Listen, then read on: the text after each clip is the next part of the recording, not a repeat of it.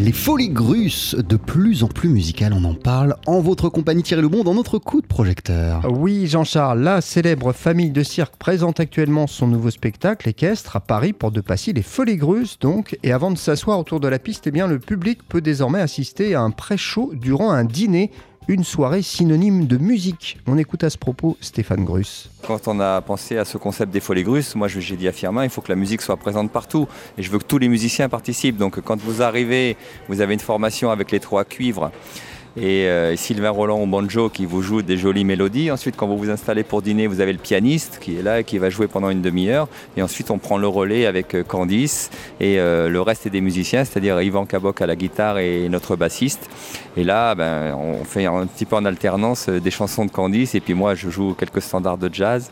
Et voilà, ça fait partie de, nos valeurs. Et ensuite, eh ben, quand le public nous retrouve tous sur la piste, eh tout l'orchestre est au complet.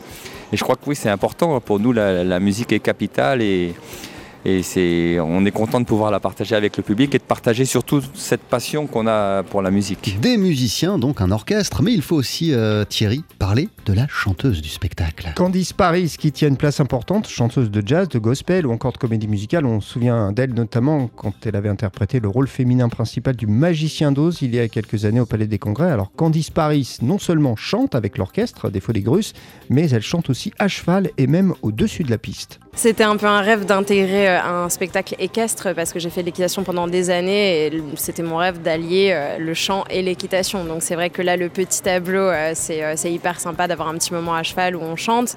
Et puis c'est vrai qu'en effet, les émotions varient aussi en fonction des numéros, c'est-à-dire que le numéro de fil de Maude, quand je la regarde et que je chante en même temps, c'est vrai qu'il y a une vraie émotion qui se dégage et du coup, les émotions sont souvent mélangées, même quand, voilà, quand ils font les sauts à cheval, etc. On a toujours cette appréhension, cette excitation, c'est beaucoup de mélange d'émotions. Donc euh, du coup, on, associe aussi tout ça euh, à la prestation chantée qu'on fait. Et quand je suis dans les airs, en effet, euh, Stéphane il m'avait dit tu n'as pas le vertige.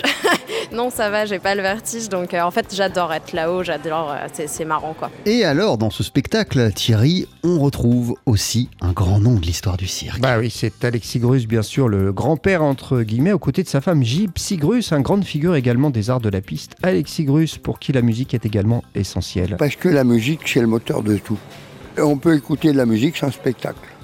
Mais on ne peut pas avoir de spectacle sans musique. C'est pas possible.